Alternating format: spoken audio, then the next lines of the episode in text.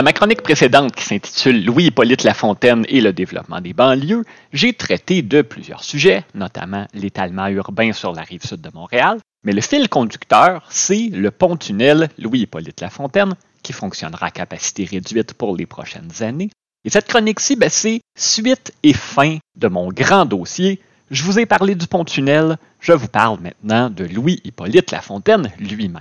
La Fontaine, c'est un des personnages politiques les plus importants du Canada français et du Canada dans son ensemble au 19e siècle. C'est pas pour rien qu'on le retrouve un peu partout dans notre toponymie et notre odonymie. Le pont-tunnel, des rues, des écoles et, je pense qu'assez peu de gens savent ça, mais le parc La Fontaine à Montréal lui rend hommage également. Louis-Hippolyte Lafontaine, fils de Marie-Joseph Fontaine et d'Antoine Ménard dit Lafontaine, né en 1807 à Boucherville, qui n'était encore qu'un modeste village à ce moment-là. Son père était menuisier. On ne parle donc pas ici d'un homme né dans les hautes sphères de la société, mais on a quand même les moyens d'envoyer le jeune Louis-Hippolyte, qui va délaisser le Ménard au profit du Lafontaine, au Collège de Montréal. Il entre au barreau en 1828 et va faire un très bon mariage trois ans plus tard, épousant Adèle Berthelot, dont le père était un riche avocat et homme politique qui avait ses entrées un peu partout. La Fontaine est happé par la politique à un très jeune âge. Il n'avait même pas 25 ans lorsqu'il est élu député à la Chambre d'Assemblée du Bas-Canada pour la première fois en 1830. À l'époque, on parle du Bas-Canada pour désigner le futur Québec et du Haut-Canada lorsqu'il est question de ce qui deviendra l'Ontario. Entre 1830 et 1837, La Fontaine est dans le camp des patriotes. Il est de tous les combats aux côtés de Louis-Joseph Papineau. Il tend aussi vers l'anticléricalisme, mais dès le moment où surviennent les soulèvements de 1837-38, il va s'éloigner complètement du radicalisme. La Fontaine est convaincu que c'est la structure du gouvernement de la colonie qui cause problème et que l'obtention du gouvernement responsable solutionnerait pratiquement tous les malaises sociaux au Bas-Canada. Mais parlons-en de cette notion de gouvernement responsable, c'est vraiment au centre de l'action politique de Louis-Hippolyte Lafontaine. Dans le premier demi-siècle de parlementarisme chez nous, l'Assemblée des élus du peuple avait assez peu de pouvoir. Le gouverneur, nommé par Londres, se choisissait un conseil des ministres à son goût et cet exécutif n'avait de compte à rendre qu'au gouverneur et ultimement à la couronne britannique. Donc, Techniquement, on profitait du parlementarisme britannique. Il n'y avait jamais eu quelque forme de parlement que ce soit sous le régime français. La France était une monarchie absolue, mais c'était du parlementarisme de façade et le pouvoir se trouvait entre les mains d'un groupe de non-élus. Cette structure gouvernementale a causé de multiples affrontements qui vont culminer avec les troubles de 1837-1838. Mais lorsqu'on est dans un régime de responsabilité ministérielle, le chef du parti qui obtient le plus de sièges à l'Assemblée des élus du peuple forme le gouvernement, les ministres sont choisis parmi les députés et le gouvernement doit conserver la confiance de la Chambre pour rester en place. C'est grosso modo le système dans lequel on vit encore aujourd'hui. Après les soulèvements, les autorités britanniques vont charger un politicien, un libéral selon les standards de l'époque, John George Lambton, alias Lord Durham, de produire un rapport. Il va effectivement suggérer d'accorder le gouvernement responsable, mais il y a une attrape. Il veut aussi qu'on réunisse le Haut et le Bas Canada en une seule colonie, ce qui va amener à terme l'assimilation des Canadiens français, ce qu'il voit comme la seule manière de régler le conflit de race, pour reprendre la terminologie de l'époque, qui sévissait dans les colonies d'Amérique du Nord. Londres va procéder à l'Union des Canadas. Ça faisait près de 20 ans qu'on en parlait. C'est finalement chose faite en 1840, mais pas de responsabilité ministérielle. La Fontaine va se montrer favorable à l'union, ce qui peut paraître étonnant compte tenu du but visé, et ce n'était pas une position très populaire au Canada français au départ. Mais il avait une foi énorme en les institutions démocratiques britanniques et il croyait dur comme fer qu'une alliance entre francophones et réformistes anglophones était la seule manière d'obtenir le gouvernement responsable et qu'à partir de là, les Canadiens français détiendraient un contrôle suffisant sur les affaires de l'État qu'on ne pourrait pas imposer des mesures qui mèneraient à l'assimilation. La Fontaine devait donc vendre l'idée de travailler à l'obtention du gouvernement responsable à l'intérieur du Canada uni à la population. On l'a décrit comme un habile plaideur à l'époque où il pratiquait le droit, mais il semblerait qu'au niveau oratoire, c'était plutôt ordinaire. C'était pas un tribun qui soulevait les foules. Mais c'était un homme hautement pragmatique qui savait que le succès en politique est l'assemblage de plusieurs éléments. faire appel à la raison des électeurs, oui, mais aussi à leurs sentiments.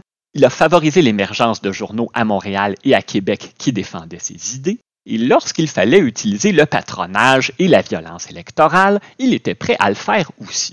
Les élections à l'époque, c'était un sport extrême et le recours aux fiers à bras était fréquent. La Fontaine, l'ex-anticlérical, va aussi se rapprocher de l'Église catholique. En fait, il va trouver dans l'Église un partenaire avec qui transiger. Le haut clergé avait toujours été très près des gouverneurs anglais depuis la conquête parce que c'est là qu'était le pouvoir, il fallait toujours être du bon côté. Mais on sentait que les choses étaient en train de changer et que le pouvoir était appelé à passer des mains du gouverneur vers les élus du peuple. On voulait donc se rapprocher des élus.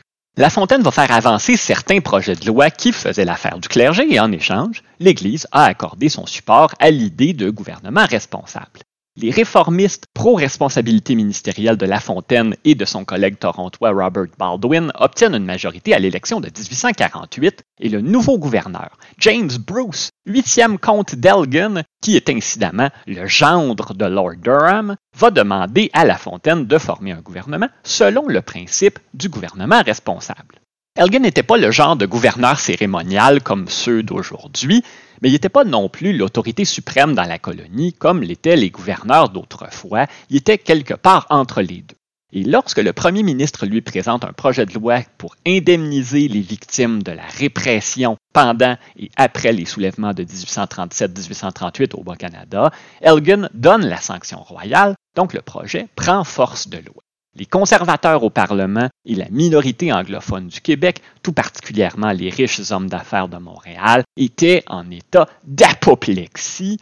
Déjà que ça n'avait pas très bien passé lorsqu'Elgin s'était rendu à la demande du premier ministre de lire le discours du trône en français au Parlement quelques mois plus tôt. Et là, on allait verser de l'argent, disait-on, aux rebelles qui s'étaient soulevés contre sa glorieuse majesté la reine, et puis encore, un gouverneur nommé par Londres, qui recevait ses ordres directement du ministre des colonies de la Grande-Bretagne, se rangeait du côté des Canadiens français contre l'avis des loyaux sujets britanniques. Mais pour La Fontaine, c'était une grande victoire. Le gouvernement responsable fonctionnait. L'indemnisation des victimes de la répression, c'est un projet sur lequel il travaillait depuis des années et il croyait que ça pourrait tirer un trait sur l'épisode douloureux de 1837-38 et favoriser l'harmonie entre les groupes linguistiques. Le moins qu'on puisse dire, c'est que le succès n'a pas été immédiat.